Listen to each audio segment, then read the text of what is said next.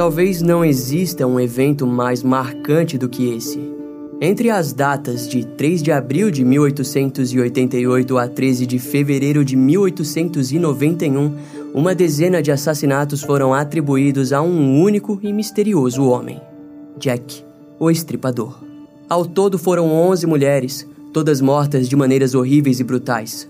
No entanto, ao longo dos anos, apenas 5 dessas 11 vítimas foram diretamente ligadas com a carnificina de Jack.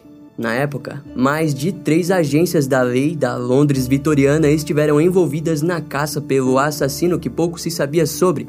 Seria um açougueiro? Um barbeiro? Um judeu louco? Ou apenas mais um homem comum que fugiu do hospício? De qualquer maneira, no vídeo de hoje vamos perfurar o véu histórico da lenda de Jack o Estripador e seguir a trilha sangrenta que o assassino mais notório da história da humanidade trilhou em seu tempo ativo.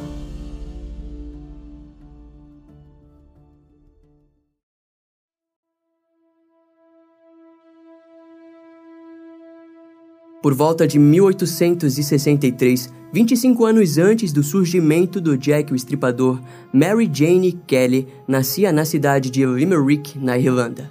Não se sabe o nome dos seus pais, mas segundo a própria Mary, eles eram moderadamente ricos. Ainda em sua idade inicial, toda a sua família se mudou para o país de Gales, onde por volta dos seus 16 anos, Mary acabou se casando com um homem chamado Davis. Após alguns anos de casamento, o sujeito acabou morrendo em uma explosão na caverna de mineração em que trabalhava. Quando Mary ficou viúva, ela decidiu se mudar para a cidade de Cardiff, a atual capital do país de Gales. E lá ela acabou aderindo à prostituição como forma de garantir a sua própria sobrevivência. No ano de 1884, Mary partiu em direção a Londres, onde encontrou emprego em uma tabacaria no bairro de Chelsea. Mais tarde, arranjou um emprego como doméstica na pensão da rua Crispin, no bairro Spitalfields. No ano seguinte, Mary se mudou para o centro de Londres, onde conheceu uma mulher francesa que lhe ofereceu emprego em um bordel de altíssimo nível. A sua beleza garantiu a Mary certa popularidade, como também riquezas as quais Mary gastou em roupas novas e carruagens. Os tempos eram difíceis, e enquanto ela apenas procurava sobreviver, também sabia que deveria usufruir de todo aquele luxo passageiro. Eventualmente, Mary acabou conhecendo o senhorio Francis Craig, que a levou para Paris. Mary definitivamente não gostou do cenário que a França oferecia, mas continuou com ele e optou por se chamar de Mary Jeannette, onde, debaixo desse nome, viveu como uma dama. Porém, a sua queda foi tão rápida quanto a sua ascensão. Ainda em 1885, Mary voltou de Paris e passou a morar com uma mulher chamada Buck em um complexo de alojamentos nas docas de Londres. Nesse período, ela começou a beber muito e supostamente estava sendo seguida pelo dono de um dos bordéis que havia trabalhado. Algum tempo depois, Mary conheceu a senhorita McCart e o seu marido John. Ambos se tornaram seus senhorios e ela passou a se chamar Mary McCarthy. Um ano depois de voltar de Paris, em 1886, Mary se envolveu com mais dois homens, sendo todos eles moradores das regiões decadentes de Londres. Sua decadência a levou até os braços de Joseph Barnett, de 28 anos. Joseph era um carregador de peixes do mercado Billingsgate. Ainda no mesmo ano, os dois passaram a viver juntos e pularam de canto a canto até chegarem em um quarto nos fundos da rua Dorset, em Spitalfields. O quarto ficava naquela que era conhecida como a pior rua de Londres, no número 13 da Miller's Court, entre uma passagem da rua Dorset. O simbolismo do quarto era peculiar. Ele possuía uma cama, três mesas e uma cadeira. Na parte superior da lareira havia a gravura do quadro A Viúva do Pescador, que na verdade, segundo a BBC, nada mais era do que a cópia do quadro Um Amanhecer Sem Esperança, de Frank Branley. As únicas janelas do quarto eram irregulares, sendo uma maior do que a outra, e a porta do quarto apontava diretamente para o arco decadente da passagem que ligava Miller's Court com a rua Dorset. Além disso, a porta do quarto era iluminada com uma lâmpada a gás que estava localizada ao lado dela. A vida do jovem casal era descrita como agitada. Uma das vizinhas de Mary, Julia Venturi, relataria mais tarde que durante uma bebedeira excessiva, Mary acabou quebrando a janela, que viria a ser coberta por casacos como forma de evitar que o ar gélido de Londres entrasse. Outra vizinha e amiga de Mary, Lizzie Albrook, disse que Mary já estava em seu limite e que desejava voltar à Irlanda. A infelicidade de Mary era mais do que nítida, principalmente devido às horas e horas em que ela passava bêbada cantando músicas irlandesas que eram ouvidas por todos os seus vizinhos. Essa personalidade sombria a rendeu o apelido de Dark Mary. Em julho de 1888, Joseph acabou ficando desempregado e assim Mary decidiu retornar à prostituição. Sua experiência pelas ruas de Londres fez com que ela se compadecesse com a vida de suas colegas. Desse modo, acabou trazendo várias delas para dormirem em seu quarto como forma de tirá-las do frio das noites de Londres. Contudo, esse comportamento fez com que Joseph acabasse terminando o relacionamento e fosse morar no bairro de Bishopgate. Mas Joseph não conseguiu se desapegar da sua Mary e frequentemente retornava para lhe dar algum dinheiro. A sua última visita viria a ocorrer no dia 8 de novembro de 1888. No início da noite daquele dia, Mary foi vista jogando cartas com outros moradores e posteriormente foi vista no Ten Bells Pub ao lado de uma mulher chamada Elizabeth Foster. Mais tarde, também foi vista bebendo com dois dos seus colegas no pub Horn of Plenty, que ficava próximo do seu quarto na rua Dorset. Por volta das 11h45 da noite, a profissional do sexo Mary Ann Cox, de 31 anos, viu Mary retornando para a sua casa completamente bêbada e acompanhada de um homem robusto e ruivo. O homem usava um chapéu coco de feltro preto, possuía bigodes grossos, manchas no rosto e carregava consigo uma cerveja. Alguns minutos depois, Mary Ann Cox relatou ter ouvido a sua vizinha irlandesa cantar a música Violet from Mother's Grave. A cantoria continuou até a uma hora da manhã e, quando a mulher saiu das ruas para retornar para o seu quarto, ela relataria que Mary havia ficado quieta. Seu antigo senhorio, John McCart, descreveria Mary como estudiosa e artística. Ele, porém, não deixou de garantir que, apesar de quieta quando sóbria, Mary era muito barulhenta quando bêbada. Curiosamente, meses antes da sua queda para os becos escuros e abandonados de Londres, Mary foi vista pedindo para que Joseph Burnett lesse para ela as manchetes dos jornais. Na primeira página do Jornal de Londres, havia vários detalhes de uma onda de crimes chamados de os assassinatos de Whitechapel. Ao que parece, Mary era analfabeta e ficou sabendo pela boca de Joseph que um único homem estava assassinando as mulheres das ruas de Londres. Talvez tenha sido até por isso que ela abrigou algumas mulheres em seu quarto, mas a história não garante que esse tenha sido o real motivo. Em contrapartida, a história nos apresenta uma ligação simbólica entre Mary e aquele que os jornais chamariam de Jack o Estripador. No mesmo momento em que a mente deturpada levou Jack a iniciar os seus assassinatos, Mary havia chegado no beco mais sombrio e decrépito da sua vida. Era por volta da uma e meia da madrugada do dia 3 de abril de 1888, quando uma mulher chamada Emma Elizabeth Smith foi seguida por uma gangue de marginais na estrada Whitechapel. Emma correu, mas a gangue estava pronta para atacá-la. Na estrada Wentworth e Brick Lane, a gangue a roubou e a espancou. Após o ataque, Emma conseguiu se levantar e chegar até a pensão em que estava hospedada na rua George. Era por volta das 5 da manhã quando ela foi recebida por uma das gerentes, Mary Russell, e outra inquilina, Annie Lee, que a levaram para o hospital de Londres. No hospital, Emma descreveu o ataque e disse que um dos agressores era muito jovem. Infelizmente, devido aos ferimentos, ela acabou morrendo às 9 da manhã do dia seguinte. As autoridades só foram acionadas um dia depois da morte de Emma e um inquérito oficial chamado de assassinato em Whitechapel foi aberto. Na época, a polícia nunca conseguiu reunir informações sobre o ocorrido, pois tudo o que tinham eram histórias contadas pelas pessoas próximas e que acompanharam Emma até o momento de sua morte. Daquele modo, as autoridades acabaram encerrando o caso. O legista de Londres, Wayne Baxter, descreveu o evento como sendo impossível de imaginar um ataque mais brutal e covarde. O caso foi levado ao Tribunal de Londres, onde foi encerrado sob o veredito de assassinato doloso. Esse caso é importante porque foi através dele que um inquérito que abrigaria todos os casos de Jack o Estripador foi criado. Em outras palavras, as chances de que ele tenha se envolvido nesse ataque são improváveis.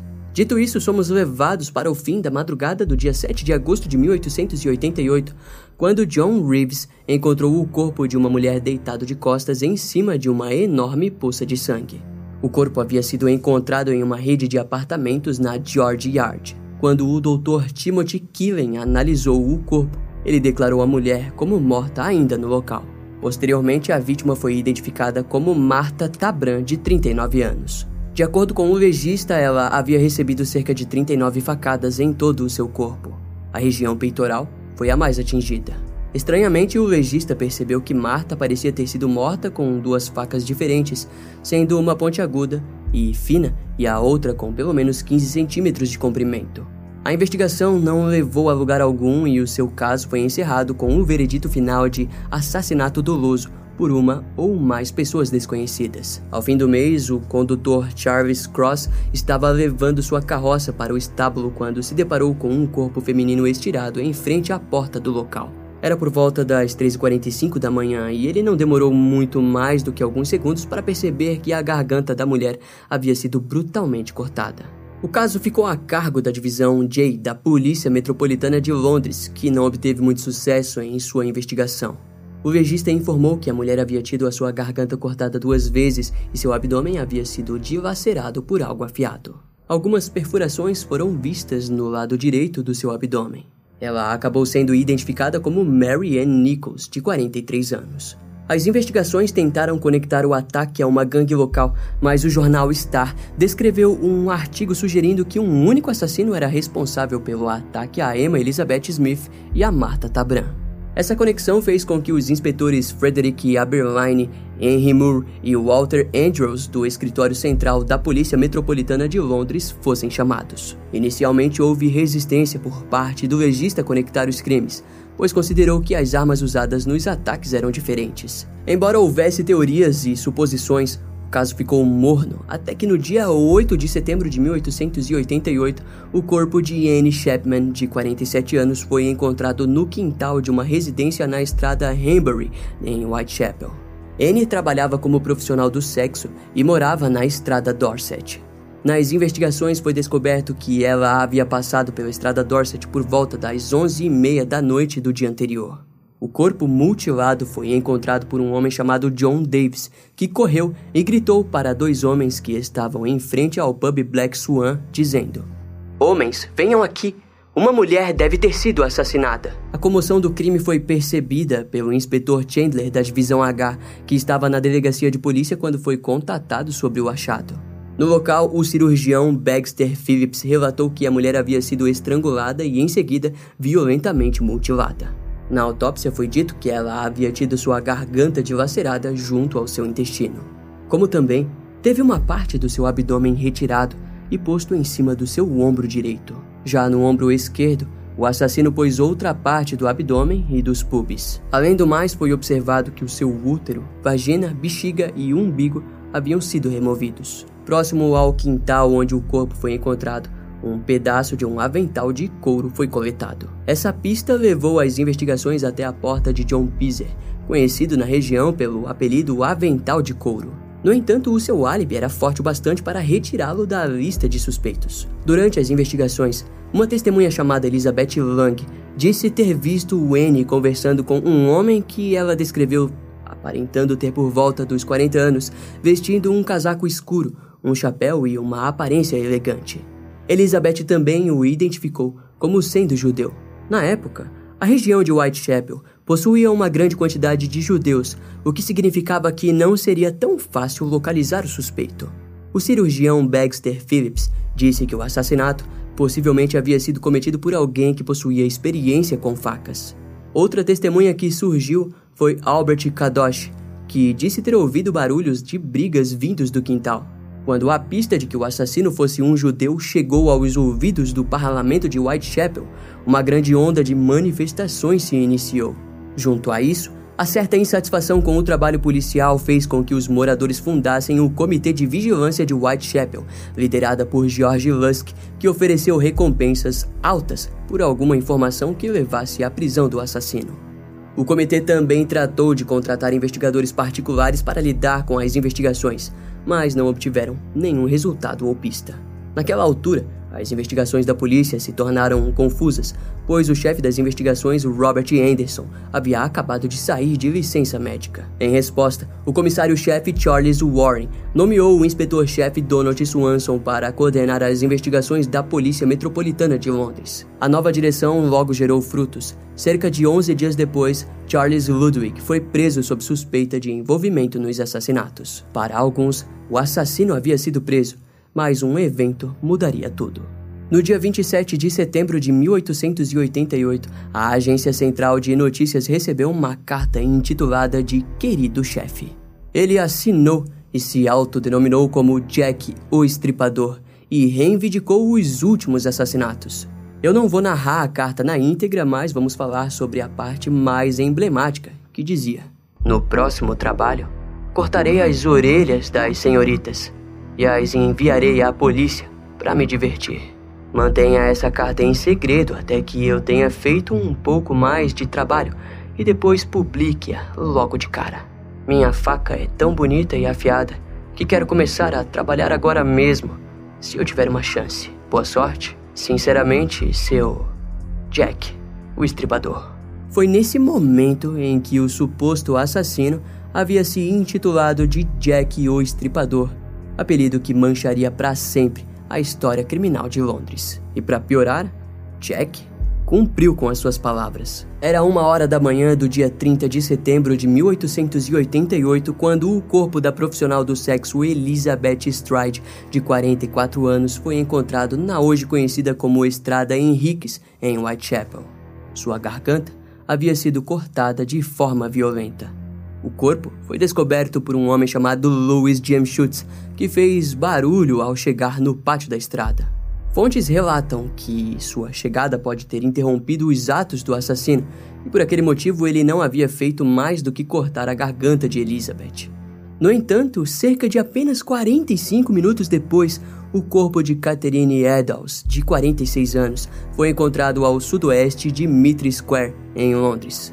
Em questões geográficas, o assassino teria levado cerca de 15 minutos para sair da região do ataque de Elizabeth até trombar com Catherine. Boa parte do rosto da mulher foi mutilado e seus intestinos foram postos em seu ombro direito. Seu rim e útero foram completamente removidos. Nos dias seguintes, vários especialistas concluíram que o assassino, sem dúvidas, possuía um conhecimento geral de anatomia humana. Contudo, o cirurgião George William Siqueira e o médico William Sedgwick Saunders, que estiveram presentes na autópsia, foram contra aquela hipótese. Naquela altura, os dois ataques haviam ocorrido do outro lado de Londres, o que significava que outro detetive ficou encarregado do caso. Futuramente, isso seria relatado como um dos motivos pelos quais, na época, houve muita confusão na coleta de detalhes importantes da trilha do assassino. Algumas horas depois, a cerca de 500 metros do local do crime, foi encontrada uma escrita de giz na parede que dizia: Os Jews são os homens que não são culpados por nada. A expressão Jews foi considerada como a escrita retraída da palavra jubelo, em referência aos judeus. A escrita foi rapidamente apagada com medo de que houvesse manifestações antissemitas. A testemunha mais importante nesse caso foi Joseph Lawend, que disse ter visto Catherine acompanhada de um homem que descreveu ter por volta dos 30 anos, com um chapéu pontiagudo e com um bigode ralo. Essa descrição combinava com outra testemunha que descreveu o mesmo sujeito caminhando ao lado da vítima. Apesar de haverem pistas, testemunhas e um inquérito sendo processado, os moradores de Whitechapel continuaram a criticar o progresso das investigações. Essa pressão fez com que 59 mil libras fossem oferecidas por quaisquer informações que levassem ao paradeiro do suspeito. Nos dias de hoje, esse valor em reais fica em torno de 350 mil. As autoridades também passaram a usar cães farejadores, mas essa ideia não levou em nada, pois a área urbana da cidade era contaminada por diversos odores. Também havia medo de que os cães fossem envenenados por criminosos da região. Toda essa falta de progresso levaria as autoridades a se depararem com mais uma nota de Jack. No dia 1 de outubro, a carta intitulada Jack Picante foi recebida pelos jornais e nela dizia: Eu não estava brincando, querido velho chefe, quando eu lhe dei a dica. Você ouvirá sobre o trabalho do insolente Jack amanhã. Evento duplo dessa vez. A número um gritou um pouco e não pude terminar logo de cara. Não tive tempo de tirar as orelhas para a polícia. Curiosamente, a orelha de Catherine Eddowes estava simbolicamente ao lado do seu corpo.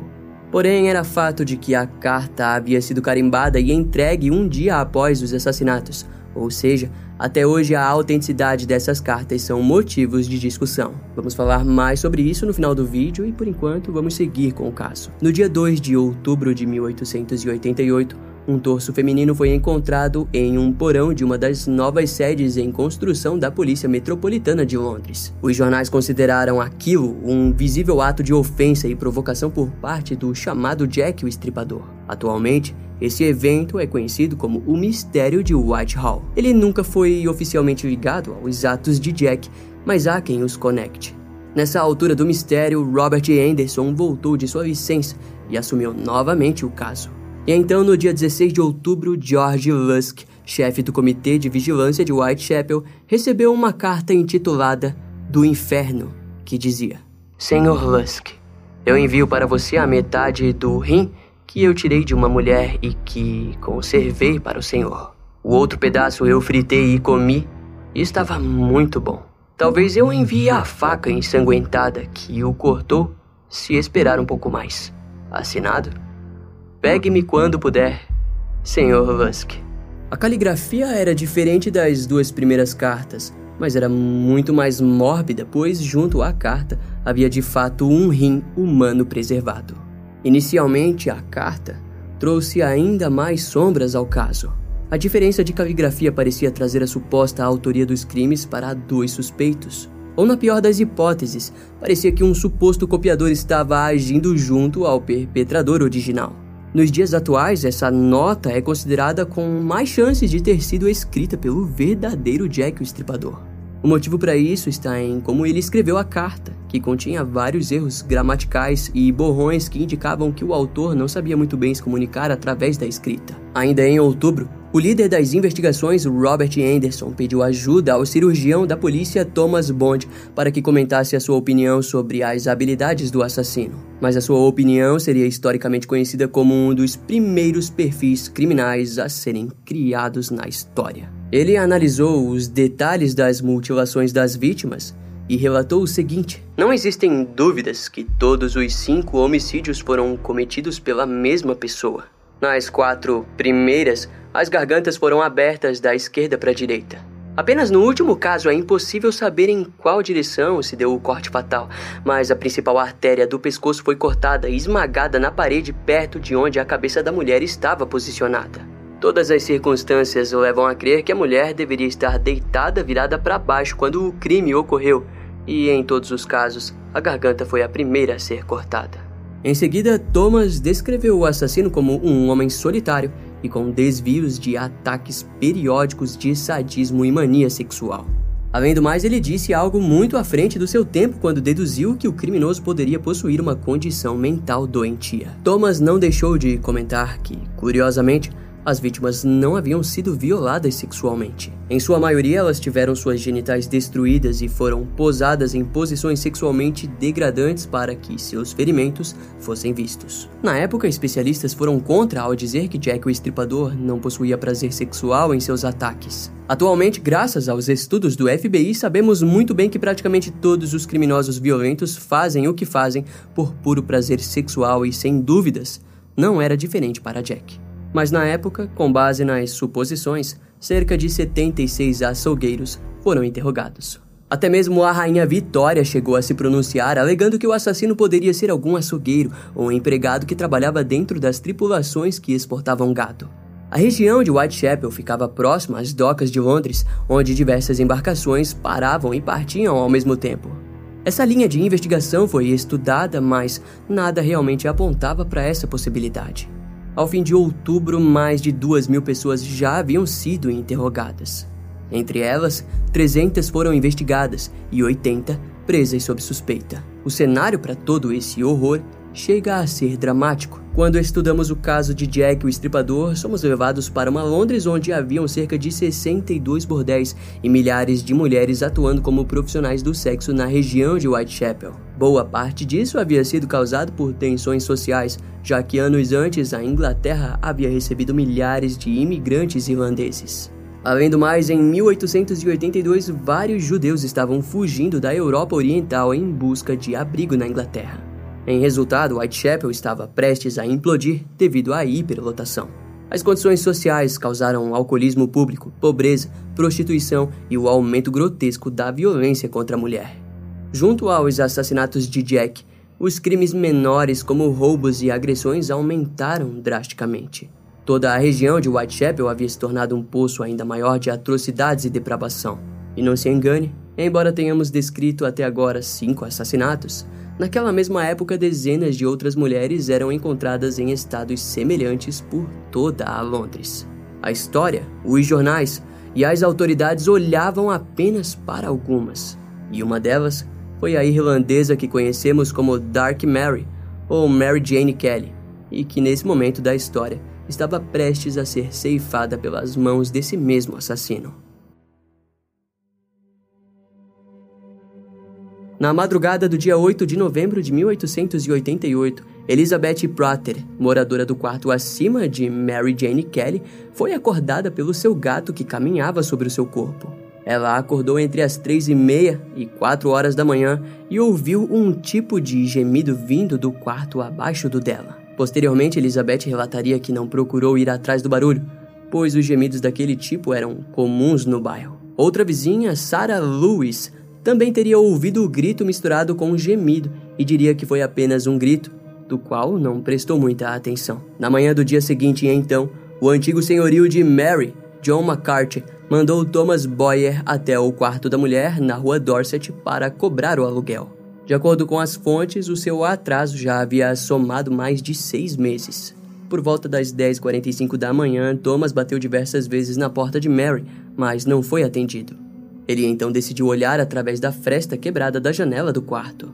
Ao afastar a roupa que cobria o buraco, Thomas foi surpreendido com uma cena muito grotesca. O que ele descobriu foi o corpo de Mary Jane Kelly, brutalmente mutilado. Thomas retornou até a residência de John McCarthy e contou o que havia visto. Depois, ambos foram até a delegacia de polícia, onde Thomas sequer conseguiu relatar o que havia encontrado. Tudo o que o investigador Walter Beck entendeu foi a parte em que ele disse Jack o estripador. Walter decidiu acompanhar Thomas até o quarto e lá presenciou o cenário horrível. Em seguida, ele chamou o cirurgião George Baxter Phillips. Mais tarde, a grande maioria de chefes de divisões separadas de Londres se reuniram no local, e entre eles estava Robert Anderson, da Polícia Metropolitana de Londres. A presença de todos aqueles homens do mais alto nível das autoridades de Londres fizeram com que cerca de mil pessoas fossem até a rua Dorset com o intuito de verem alguma coisa. Em meio à multidão, havia uma grande quantidade de pessoas indignadas com o crime. Jack, o estripador, havia atacado novamente, e daquela vez havia sido ainda mais brutal. A porta do quarto foi arrombada a uma e meia da tarde. Lá, os investigadores notaram que a lareira do quarto fazia um fogo alto e incessante. No interior do fogo era possível ver que haviam roupas femininas sendo queimadas. O inspetor Frederick Aberline acreditava que o assassino havia usado as próprias roupas de Mary para deixar o local iluminado com a lareira enquanto ele fizesse o trabalho mórbido de estripá-la. Depois que o corpo foi removido do local, Joseph Burnett e John McCarthy foram os únicos a identificarem ele positivamente como sendo de Mary. A autópsia da mulher demorou cerca de duas horas e meia para ser concluída. Thomas Bond e George Baxter Phillips foram quem examinaram o corpo. O relatório composto pelos dois é no mínimo perturbador. A causa da morte foi descrita como sendo por causa do corte profundo na garganta, no entanto, a parte mais assustadora eram as mutilações pós-mortem. Sua região abdominal havia sido totalmente esvaziada, suas vísceras foram postas todas ao lado do seu corpo. Os seios foram cortados junto ao seu rosto, que continha vários cortes irregulares. Próximo ao rosto, o assassino pôs um dos seios, os rins e o útero de Mary. Algumas partes da sua coxa foram encontradas em cima da mesa do quarto. É praticamente impossível descrever todos os ferimentos, mas cerca de 2 litros de sangue foram observados ao redor da cama da vítima.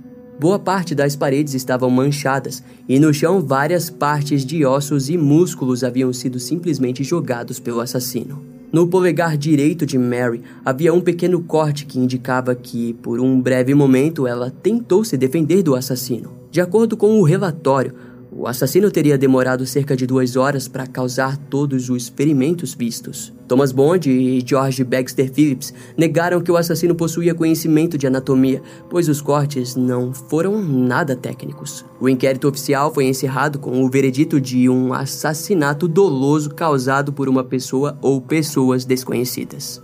Thomas Bond relatou que os assassinatos de Mary Ann Nichols, Annie Chapman, Elizabeth Stride, Catherine Eddowes e Mary Jane Kelly haviam sido feitos pelas mãos do mesmo assassino. O cenário horrível que o assassinato de Mary havia causado fez com que o comissário de polícia, Charles Warren, anunciasse um perdão para qualquer pessoa que fosse cúmplice e que soubesse da identidade do assassino. Porém, ninguém se apresentou na delegacia. Mary Jane Kelly foi enterrada cerca de 10 dias depois de sua morte no cemitério católico romano de St. Patrick, em Leytonstone. John McCarthy garantiu que ela receberia todos os rituais da igreja. No dia do enterro, Joseph Barnett, seis mulheres que conheciam Mary e mais um homem representando John McCarthy compareceram. Várias pessoas ficaram ao longe observando os rituais religiosos. No fim, em sua lápide foi escrito: Em memória amorosa de Mary Janet Kelly, Ninguém além dos corações solitários pode conhecer minha tristeza. O amor vive para sempre. De acordo com estudiosos, é assim que a trilha sanguinária de Jack foi finalizada. Mas, no decorrer dos anos, mais mortes estranhas continuaram a ocorrer por toda Londres. No dia 20 de dezembro de 1888, o corpo da profissional do sexo Rose Millet foi encontrado estrangulado. Sua morte foi considerada acidental pelos legistas, pois não havia indícios de luta. Contudo, o júri que lidou com o caso acreditava que havia sido assassinada. Alice Mackenzie teve seu corpo encontrado no dia 17 de julho de 1889. Ela teve a sua artéria cortada da esquerda para a direita e vários ferimentos foram observados em seu abdômen. Seu assassinato foi inicialmente ligado aos do Jack o Estripador. No entanto, no relatório final do caso foi descrito como incerto. Era semelhante aos outros que haviam ocorrido, mas poderia ser uma tentativa falha de um copiador. A razão disso foi que os cortes no abdômen eram menos agressivos, indicando que o assassino parecia não entender muito bem o que estava fazendo. Eventualmente, o interesse por Jack foi diminuindo e as vítimas, consequentemente, foram esquecidas. Até que no dia 10 de setembro de 1889, um torso feminino foi encontrado na estrada Pinchin, em Whitechapel. O torso possuía vários ferimentos que indicavam um espancamento. O seu abdômen havia sido ferido, mas estava menos violentado. As investigações jamais descobriram a identidade da mulher e seus restos desmembrados nunca foram localizados. Esse torso, no entanto, foi conectado com aquele encontrado em 1888 no auge dos ataques de Jack, em uma das sedes que estava sendo construída na época. A hipótese mais aceita é a de que talvez um possível assassino em série diferente tenha atuado no mesmo ano em que Jack. Estudiosos também costumam conectar os torsos dessas duas mulheres com outros que foram encontrados desmembrados no ano de 1873 e 1874. No dia 13 de fevereiro de 1892, a profissional do sexo Frances Coles foi atacada próximo a uma ferrovia. Ela teve sua garganta cortada da mesma forma que Jack, o estripador, fazia, mas como não houve mutilações brutais, ela não foi conectada aos ataques. Francis acabou morrendo mais tarde no hospital e os investigadores acreditavam que o perpetrador talvez tenha sido algum tipo de homem com raiva da mulher. Um suspeito chamado James Sadler chegou a ser preso e foi até mesmo considerado uma suspeita no caso de Jack, mas quase um mês depois foi liberado. Nos meses seguintes, Jack acabou se tornando uma lenda e nenhuma nova morte foi registrada. Seu desaparecimento repentino fez com que várias suspeitas e novos mistérios surgissem. Há quem acredite que ele tenha morrido de forma natural ou até mesmo preso por um crime menor. Independentemente de qual seja a verdade, muitos concordam que Jack dificilmente teria parado por vontade própria. Atualmente, o material mais conhecido em relação à suposta identidade do Jack vem do livro intitulado O Diário de Jack, o Estripador, de 1993, da autora Shirley Harrison. O livro é uma junção de notas em formato de diário feitas pelo comerciante de algodão James Maybrick, o qual afirmava ser o assassino. No ano de 1888, James descobriu que sua esposa Florence Maybrick estava tendo um caso com um homem chamado Alfred Brearley. No decorrer das suas notas, ele escreveu nitidamente o rancor e ódio que possuía pelos dois. Ódio esse que teria sido o suposto estressor para que ele começasse os assassinatos. No diário, James descreveu cada um dos cinco assassinatos conectados ao Jack o Estripador e até mesmo relatou que foi ele mesmo que enviou as cartas aos jornais. O grande problema, no entanto, é que a história por detrás da veracidade do diário é um tanto quanto curiosa. O diário foi encontrado por um eletricista no sótão da residência dos Maybricks posteriormente caindo nas mãos de Michael Barrett, que levou o documento até Shirley Harrison, que detalhou suas dúvidas e sua investigação pessoal em cima da veracidade do documento. Mas ao invés de ela apresentar as dúvidas e a pesquisa, ao longo da narrativa, Shirley sempre tenta nos convencer de que, sem dúvidas, o diário é real. Além de nos trazer várias supostas provas, como um relógio onde há escrito as iniciais de James Maybrick, junto à de todas as cinco vítimas de Jack. É claro, cabe ao leitor decidir no que acreditar, mas nesse vídeo traremos algumas partes do livro que são interessantes ressaltar. Em uma das notas, James supostamente escreveu: O tempo está passando devagar demais. Ainda preciso desenvolver a coragem para começar a minha campanha. Em conexão a esse trecho, James continua com a seguinte frase: Todas as putas devem sofrer antes, e meu Deus, como as farei sofrer igual ela me fez sofrer? Ao ler o livro com atenção, podemos perceber em como o autor nos induz para dentro de uma linha de raciocínio simples demais para alguém cuja assinatura criminal girava em torno de pura carnificina. Isso também nos leva para o último trecho do diário, onde James relatou que Florence descobriu sobre seus atos e disse estar rezando para que ela o matasse. Seria simples. Ela sabe do meu remédio e com uma ou duas doses extras, tudo terminaria. No fim, ele assina em 3 de maio de 1889 como, sinceramente, Jack o Estripador. James acabou morrendo oito dias depois dessa suposta anotação. A sua morte foi considerada suspeita por seus filhos e assim uma autópsia foi feita. Nas análises, foi percebida uma forte dose de arsênico em seu sistema, o que levou à suspeita de um possível homicídio. Em decorrência disso, Florence Maybrick acabou sendo levada a julgamento e condenada pelo assassinato do marido. O seu julgamento foi motivo de muito alvoroço e ela inicialmente recebeu pena de morte, mas teve sua sentença anulada e permaneceu 14 anos presa. A prisão danificou o seu estado mental, mas em 1904, Florence conseguiu continuar sua vida através de palestras e discursos sobre sua inocência. Contudo, ela acabou morrendo em 1941 completamente sozinha e em estado de pobreza absoluta. No ano de 2015, Bruce Robinson escreveu um livro onde afirmava que o irmão de James, Michael Maybrick, era o verdadeiro assassino, mas sua linha de investigação é considerada pura especulação. Recentemente, o professor de história e vice-diretor da escola Gate Cree em Liverpool, Chris Jones, escreveu o livro The Maybrick Murder and the Dire of Jack the Ripper: The Endgame. No livro, ele propõe inocentar tanto Florence em questão do assassinato do seu marido, quanto James Maybrick, que foi ligado injustamente aos crimes de Jack o Estripador.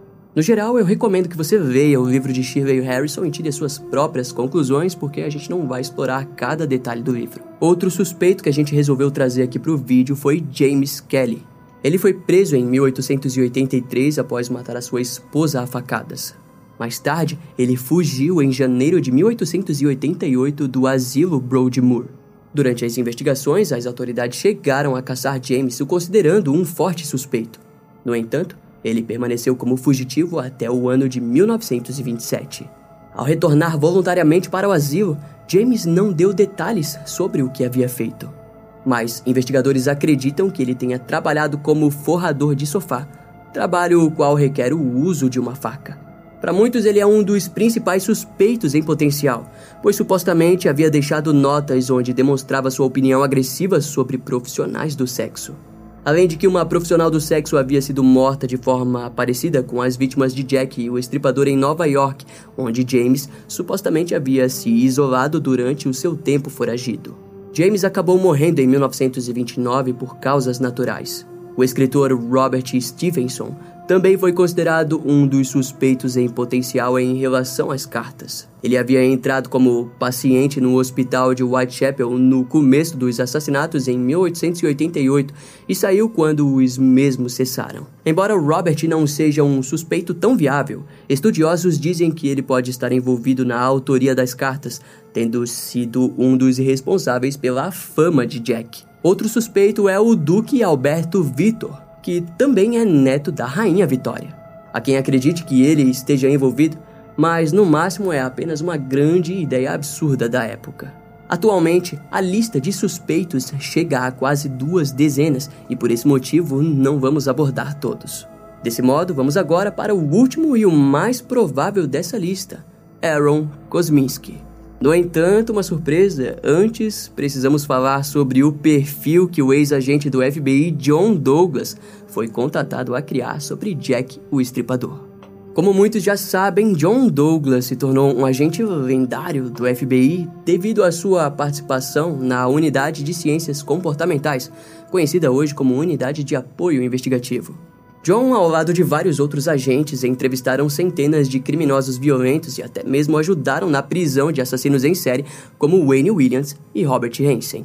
Em julho de 1988, John teve o trabalho de escrever um relatório completo sobre o perfil de Jack para o Centro Nacional do FBI para a Análise de Crimes Violentos. Para quem se interessar, esse relatório está disponível no site do FBI. Vamos deixar o link aqui no comentário fixado. Em sua vasta experiência, o agente explica o seguinte: Jack vem de uma família onde foi criado por uma mãe dominadora e um pai fraco, passivo ou ausente. Com toda a probabilidade, sua mãe bebia muito e gostava da companhia de muitos homens. Como resultado, ele não recebeu cuidados consistentes, nem contato com modelos adultos estáveis. Consequentemente, ele se tornou socialmente desapegado e desenvolveu uma resposta emocional diminuída em relação aos seus semelhantes. Sua raiva foi internalizada e, em seus anos mais jovens, ele expressou suas emoções destrutivas reprimidas incendiando e torturando pequenos animais. Ao perpetrar esses atos, ele descobriu áreas crescentes de domínio, poder e controle e aprendeu a continuar atos violentos destrutivos sem detecção ou punição. Para emprego, ele buscaria uma posição onde pudesse trabalhar sozinho e vivenciar vicariamente suas fantasias destrutivas. Tal emprego incluiria trabalho como açougueiro, ajudante de agente funerário, assistente de legista ou atendente de hospital. Ele é empregado de segunda a sexta e na sexta à noite, sábado e domingo está de folga do trabalho. Ele carrega uma faca para fins de defesa. Caso ele seja atacado, ele estaria pronto. Esse tipo de pensamento paranoico é em parte justificado por causa da baixa autoimagem que ele tem de si mesmo. Espera-se que ele tenha algum tipo de anormalidade física, Devido à falta de práticas de higiene das prostitutas da época e à ausência de tratamento para doenças venéreas, ele pode ter sido infectado. Se infectado, isso alimentaria ainda mais o seu ódio e desgosto pelas mulheres. Ele bebe dos pubs locais e, depois de alguns destilados, fica mais relaxado e acha mais fácil conversar. Os investigadores e cidadãos da comunidade tinham uma ideia ou imagem pré-concebida de como seria Jack o estripador. Por causa da crença de que ele pareceria estranho ou macabro na aparência, ele foi esquecido ou eliminado como um suspeito em potencial. Ao longo do texto, John diz que provavelmente as cartas não foram enviadas pelo verdadeiro Jack o estripador.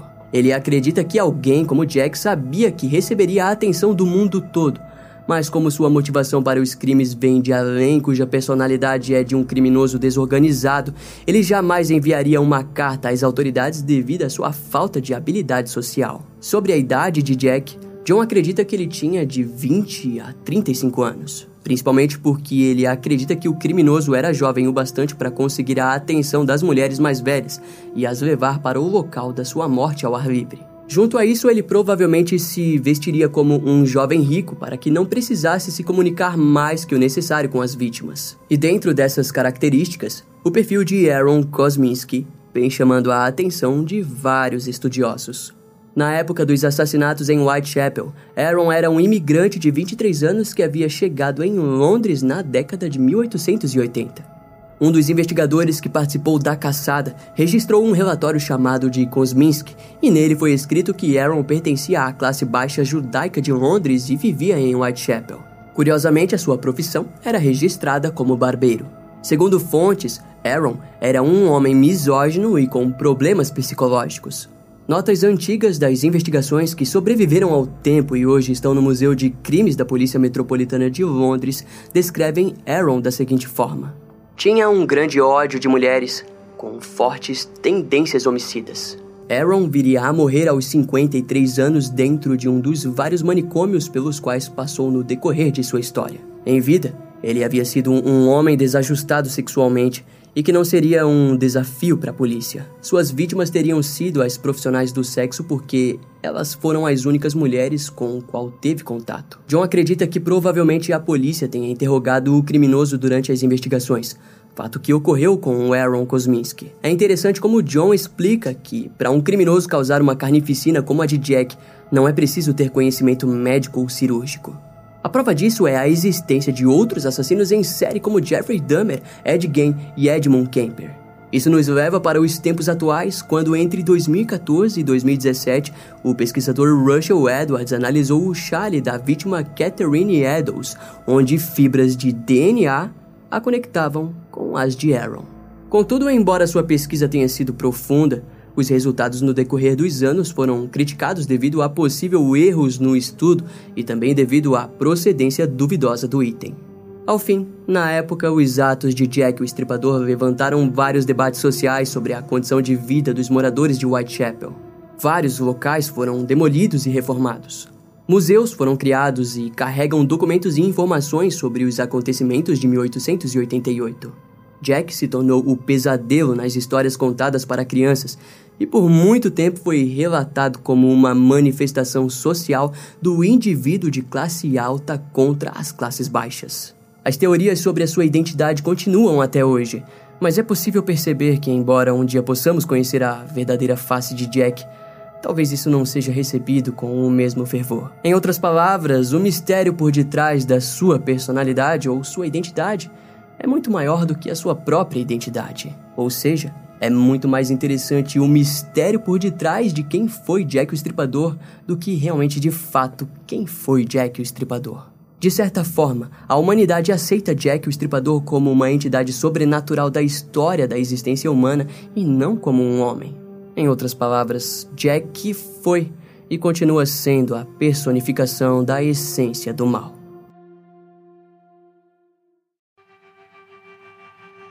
Esse caso vai ficando por aqui. Eu espero que você tenha gostado. Não esquece de me seguir nas outras redes sociais. Meu Instagram é brian.m com dois M's, E M M E. E não deixe de conhecer o meu canal no YouTube com os episódios mais recentes que irão demorar um pouco mais para vir aqui pro podcast. Eu vou ficando por aqui, até a próxima e tchau.